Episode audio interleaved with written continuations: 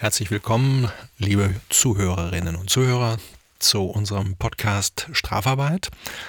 Heute ist die 17. Folge und die hat den Titel Shop Till You Drop. Am Mikrofon ist Kerstin Pallinger und Jörg Podel. Hallo. Ja, ein wunderschöner Fall, diesmal präsentiert von dem Betriebsratsvorsitzenden des Amazon Logistikzentrums Winsen an der Luhe. ich finde das immer wieder erstaunlich, Jörg, was du für Fälle ausgräbst und dass die auch so identifizierend in deinen ja. ja also weiß ich, ob man die Zeitschrift nennen darf, aber äh, das ja, ist ja natürlich. ein offizielles Blatt des Beck Verlages. Die ja. NZA, die neue Zeitschrift für Arbeitsrecht. Und ich liebe diese Rubrik NZA aktuell. Ja, diesmal äh, kommt da ein Beschluss vom Arbeitsgericht Lüneburg eine beschauliche Arbeitsgericht. Ich war da auch mal Lüneburg, also ganz kleines, nettes Arbeitsgericht äh, vom April 2023. Und da geht es um Folgendes. Es wird die Zustimmung zur fristlosen Kündigung des Betriebsratsvorsitzenden des Amazon Logistikzentrums äh, beantragt hier vom Arbeitgeber. Es ist ja so, wenn ein äh, Betriebsratmitglied gekündigt werden soll, muss zunächst der Betriebsrat also zustimmen, dass die mhm. Äh, ausgesprochen werden darf. Das macht der Betriebsrat natürlich, natürlich, nicht. nicht. Ja. Und dann gibt es ein Zustimmungsersetzungsverfahren vor dem Arbeitsgericht. Ah, und darum okay. geht es jetzt hier. Also dieses, mhm. die ist noch nicht durch, die Kündigung. Und mhm. nur das ähm, Arbeitsgericht prüft dann, ob an der Sache was dran ist. Also der Fall war wie folgt. Der Betriebsratsvorsitzende war zum Deutschen Betriebsrätetag nach Bonn gereist. Das war im Jahr 2022 und dort war der Betriebsrätetag vom 8. bis zum 10. November. Unser Betriebsrat aus Winsen an der Luhe von Amazon, der ähm, reiste aber schon am 10.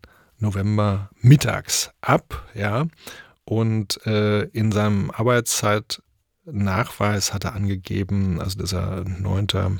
November von 13 Uhr bis 16 Uhr gearbeitet hat, sowie von 19 Uhr bis 22 Uhr. Und äh, da habe er Betriebsratarbeit geleistet und ähm, Jetzt sagt die Arbeitgeberin hier Amazon, dass er lediglich am 8. November gearbeitet hat und ansonsten ist er an den Folgetagen der Veranstaltung ferngeblieben in Bonn, ja, und war dann zum Shoppen, also ausschließlich privaten Angelegenheiten nachgegangen und äh, da bestand der Verdacht des Arbeitszeitbetrugs. Interessanterweise ist er zum Shoppen wohin gefahren? Nach Düsseldorf. Nach Düsseldorf. Weil ja, aber ist ja nicht interessant. Ja. Also offensichtlich kann man doch nicht alles bei Amazon kaufen. Ja. Weil er ja selber da arbeitet, muss ja. er das ja am besten wissen. Ja. Und äh, er sah die Notwendigkeit, mal einen normalen Laden aufzusuchen ja, in Düsseldorf. Ja, ja, also richtig. Und äh, ja, also die, die, ähm, ja, hat dann alles abgestritten, aber die Kammer des Arbeitsgerichts in Lüneburg sagte, na, also es besteht zumindest der dringende Verdacht des Arbeitszeitbetruges, ja, dass er hier falsche Angaben gemacht hat.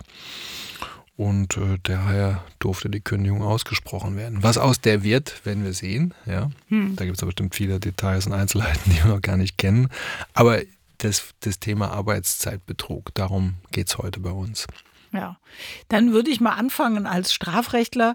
Betrug ist ja nach den Tatbestandsmerkmalen, sehr juristisch jetzt ähm, zusammengesetzt aus vier verschiedenen objektiven Dingen, die zunächst mal vorliegen müssen. Wir brauchen eine Täuschung, wir brauchen ähm, also durch den, durch den Täter und das Opfer muss einem Irrtum unterliegen aufgrund dieser Täuschung, muss dann eine Vermögensverfügung, also irgendeine Bezahlung oder eine Leistung erbringen und dadurch muss dem Opfer ein Schaden entstehen.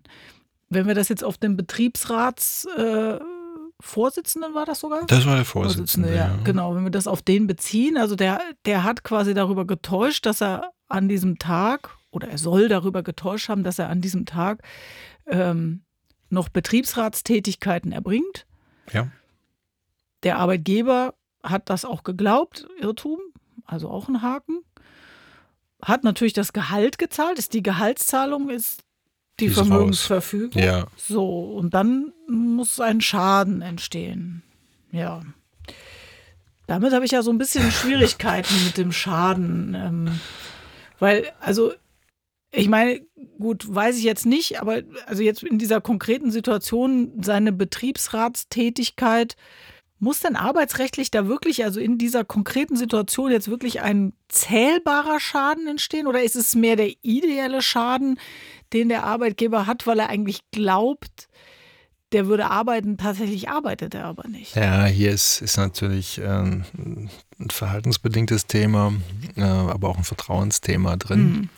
Ähm, bei, bei echter Betriebsratsarbeit, da ist man von der Arbeit freigestellt. Mhm. Ja. Es kann sein, dass der hier auch komplett freigestellt war von der Arbeit. Das kann ich mir gut vorstellen, nämlich das Logistikzentrum hatte 1900 Beschäftigte, das ist ein großer Betrieb. Ja, ja, ja. und da ist der Vorsitzende. So ist der Vorsitzende. Aber äh, wenn man sagt, also er macht jetzt keine äh, Betriebsratsarbeit, sondern macht blau, ne? Hm dann hätte er grundsätzlich auch arbeiten können. Das ne? stimmt. Aber gut, wenn man es jetzt mal richtig durchdekliniert, ist das schwierig mit dem Schaden. Hm. Ähm, ich nehme jetzt mal eine ganz normale Mitarbeiterin oder Mitarbeiter. Ähm, so, so, eine richtige Schadenberechnung ist schwierig. Ja. Die besteht eher darin, dass jemand vorgibt äh, zu arbeiten, nicht arbeitet, ja, und hätte aber in der Zeit etwas leisten können. Ja. Und das jetzt zu berechnen, ist praktisch gar nicht möglich. Ist ja. aber auch ja eigentlich nicht erforderlich. Also, ist nicht erforderlich. Ja. No, nee. Wenn man sich da jetzt irgendwie ähm, so ein bisschen drüber, drüber langhangelt mit dem Schaden, dann vielleicht können wir ein bisschen mehr Grip da dran kriegen, wenn man mal so mehr Fälle erstmal sich überlegt. Also worauf kommt es denn an? Wie oft muss ich denn, der hat jetzt nur einmal, also was heißt nur, aber der hat einmal ähm, angegeben, er würde arbeiten. Tatsächlich hat er aber nicht gearbeitet. Ja, Reicht genau. das aus? Oder? Mhm.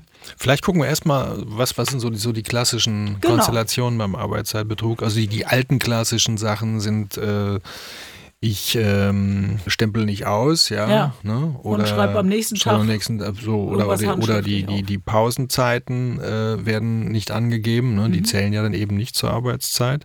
Also gibt vor, ich arbeite, macht aber stattdessen Pause, Raucherpause zum mhm. Beispiel.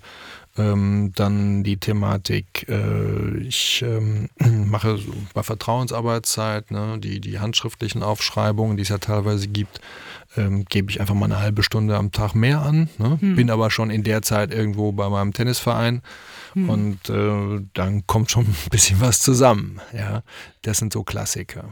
Gut, und wie ist die Situation zu bewerten, was ja immer wieder vorkommen soll, dass sich äh, Kollegen und Kolleginnen an der Stechuhr quasi schon treffen und dann da noch ein Schwätzchen halten und dann äh, zehn Minuten später ausstempeln? Das ist ja wahrscheinlich so ein Grenzfall. Weil es könnte ja sein, dass sie auch noch betriebliche Dinge besprechen, oder? Mm, schwierig. Also ich habe das mal beobachtet, das war bei einer Behörde in Köln, die standen da immer schon eine halbe Stunde vorher vor der Stechuhr.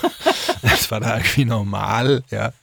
Das ist sicherlich klassisch Arbeitszeitbetrug. Ja. Das war ja. da aber sozial adäquat geduldet anscheinend ne? oder erwartet sogar. Ja, das ist, das ist ja das ganz Merkwürdige an diesem ganzen Thema. Als ich angefangen habe, mich darüber so ein bisschen einzulesen oder, oder mich damit zu beschäftigen, habe ich gedacht, puh, da sind aber das sind da sind ja schnell Grenzen erreicht. Das also, sind viele Graubereiche. Ja, weil also ich also ich habe da in der Rechtsprechung gesehen, Gut, bei zweimaligem Erfassen von insgesamt anderthalb Stunden zu viel Arbeitszeit bei 19 Jahren Zugehörigkeit wird das noch verneint. Kein Arbeitszeitbetrug, der, der zu einer Kündigung führen darf. Hätte man nur abmahnen ja. können und müsste, hätte weiter abmahnen müssen, sagt weiß ich nicht, welches Arbeitsgericht das jetzt war. Ja, die Klassiker, also die, die, das, das, das, das klassische Vorgehen ist die Abmahnung. Ja. ja.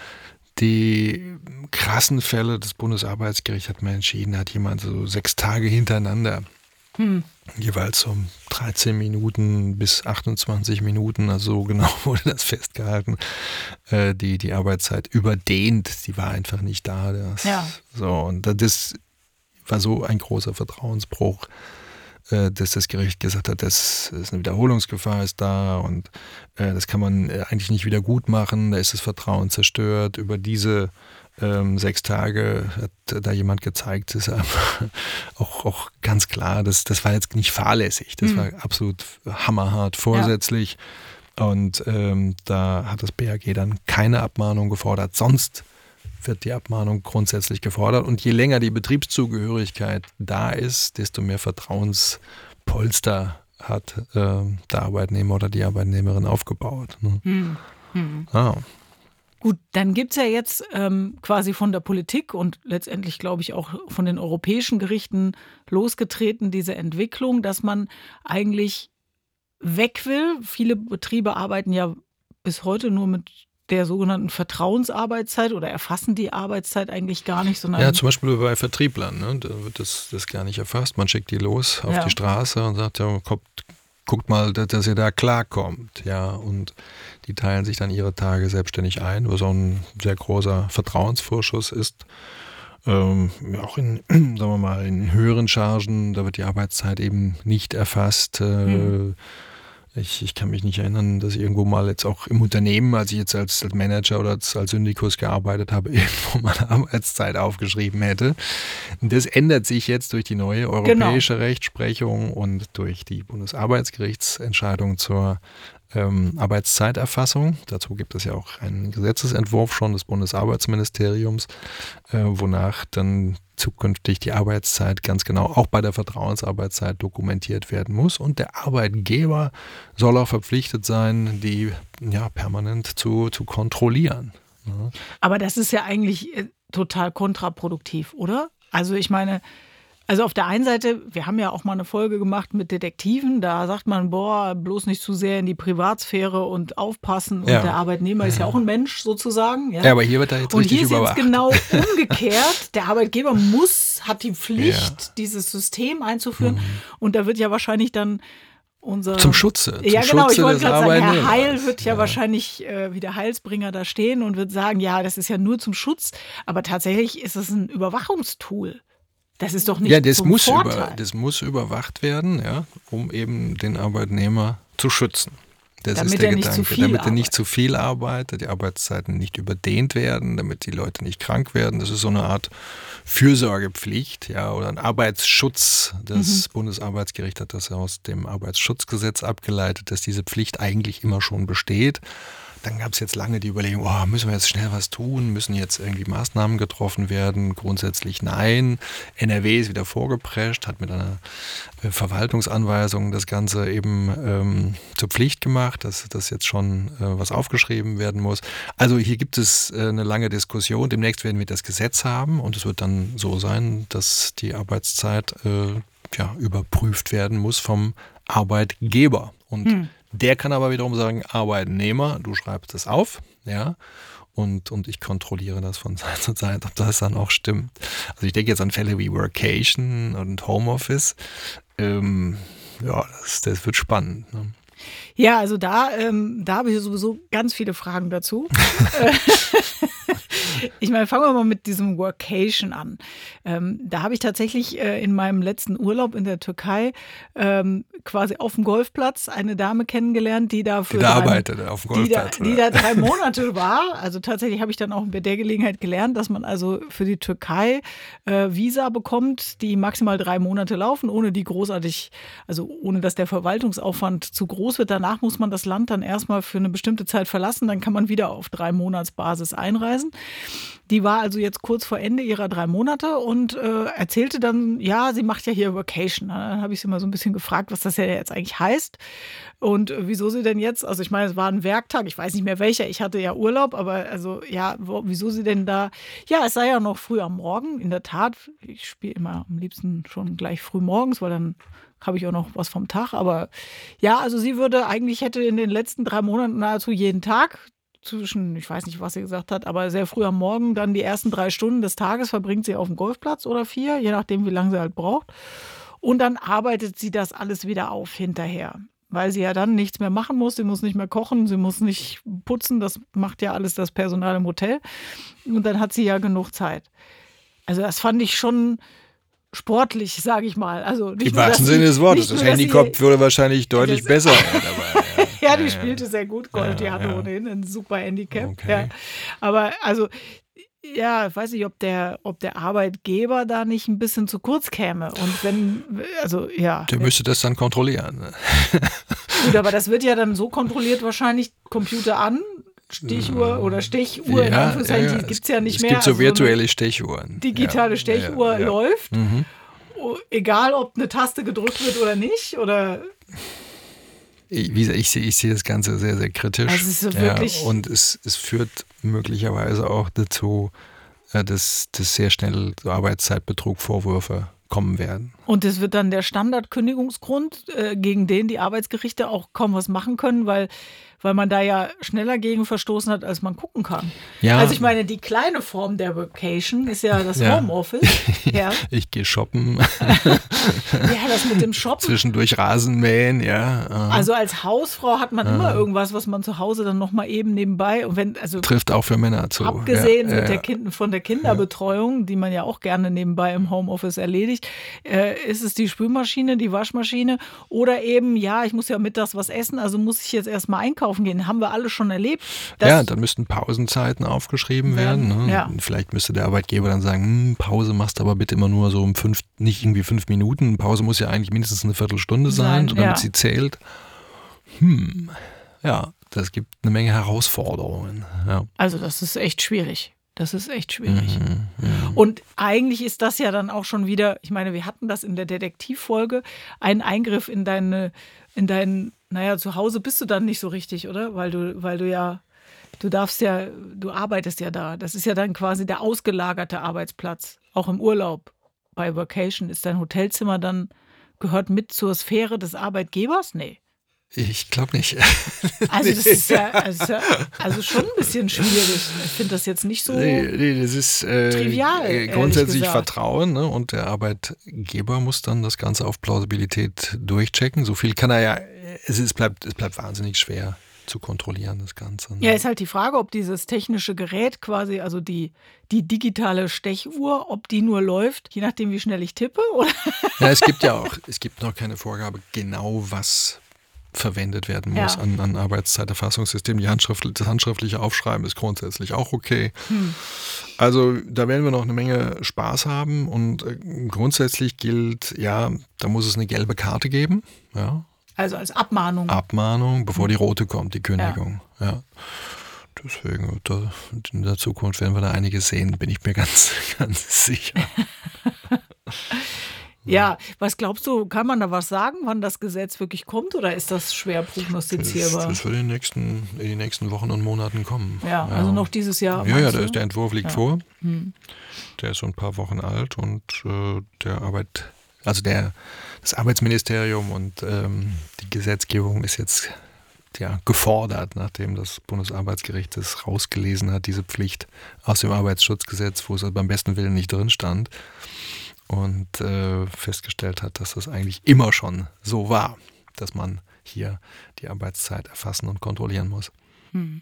Gut, aber unabhängig davon, ob, ob man jetzt diese, dieses Tool, was das kontrolliert, schon hat oder auch nicht, äh, kann man ja mitnehmen. Das ist kein Kavaliersdelikt und äh, wenn sich das etwa häuft, regelmäßig auftritt und wenn es nur wenige Minuten sind, die, sagen wir mal, mehrfach Ja. in der Woche zu viel aufgeschrieben werden oder eben einfach vergessen worden, äh, vergessen in Anführungszeichen vielleicht, wird irgendeine Pause, Raucherpause hast du erwähnt, da nicht zu notieren oder zu erfassen, dann ist das schon Ja, ein Kündigungsgrund. Gut, ich habe Genau. verstanden, es gibt eine gelbe Karte. Ja, und das wird, also sicherlich wird es die, die Non-Performer treffen. Ja. Ja. Also dass jetzt ein Arbeitgeber hingeht und Leute, die eine tolle Leistung abliefern, auch wenn das äh, von der Arbeitszeit her vielleicht ein bisschen fraglich ist, dass die gekündigt werden, ist gerade beim Arbeitskräftemangel äußerst unwahrscheinlich. Aber dass das Mitarbeiterinnen und Mitarbeiter, die jetzt also unterm Durchschnitt liegen, da äh, in, in, in, in Gefahr sind, das, äh, das kann gut sein, ja. Aber wenn ich das als Kündigungsgrund nutzen will, dann muss ich ja das irgendwie auch dokumentiert haben. Dann ist es natürlich Mhm. für den Arbeitgeber schon hilfreich, wenn er das irgendwie digitalisiert, oder? Ja, Weil das- du hast das gesagt, handschriftliche Mhm. Aufschrei Aufschreiben ist auch zulässig. Aber ja, es gibt aber ja das, so das, Tools. Das wird, das wird in Richtung Tools gehen Ja. und das wird digitalisiert werden und es wird wahrscheinlich auch die Pflicht geben, das digitalisiert. Also so sieht es auch der Entwurf aus, dass es am Ende digitalisiert ist. Auch die Kontrollen, ich meine, mit. Sind ja dann handschriftlichen viel Zetteln will auch ja. kein Mensch mehr, das ist auch eine, dass eine Behörde jetzt äh, Kontrollen durchführt, ist bei einer Digitalisierung viel einfacher. Ja, ja. Aber Dokumentation ist natürlich schon wichtig, weil sonst kannst du ja einen etwaigen Kündigungsschutzprozess wegen Arbeitszeitbetrug nicht nachweisen. Nee, wird schwierig. Ja. New, new Work. ja, also ob die Vacation dann Ja. noch so lange so einen Spaß macht wie bei dieser Dame auf dem Golfplatz, das wage ich zu bezweifeln, wenn man dann ähm, nur noch, hast du nicht gesagt, du hast in Australien auch am Strand gesessen und da war irgendwie gar nichts mehr Ich habe da eine Doktorarbeit geschrieben. ja, ja.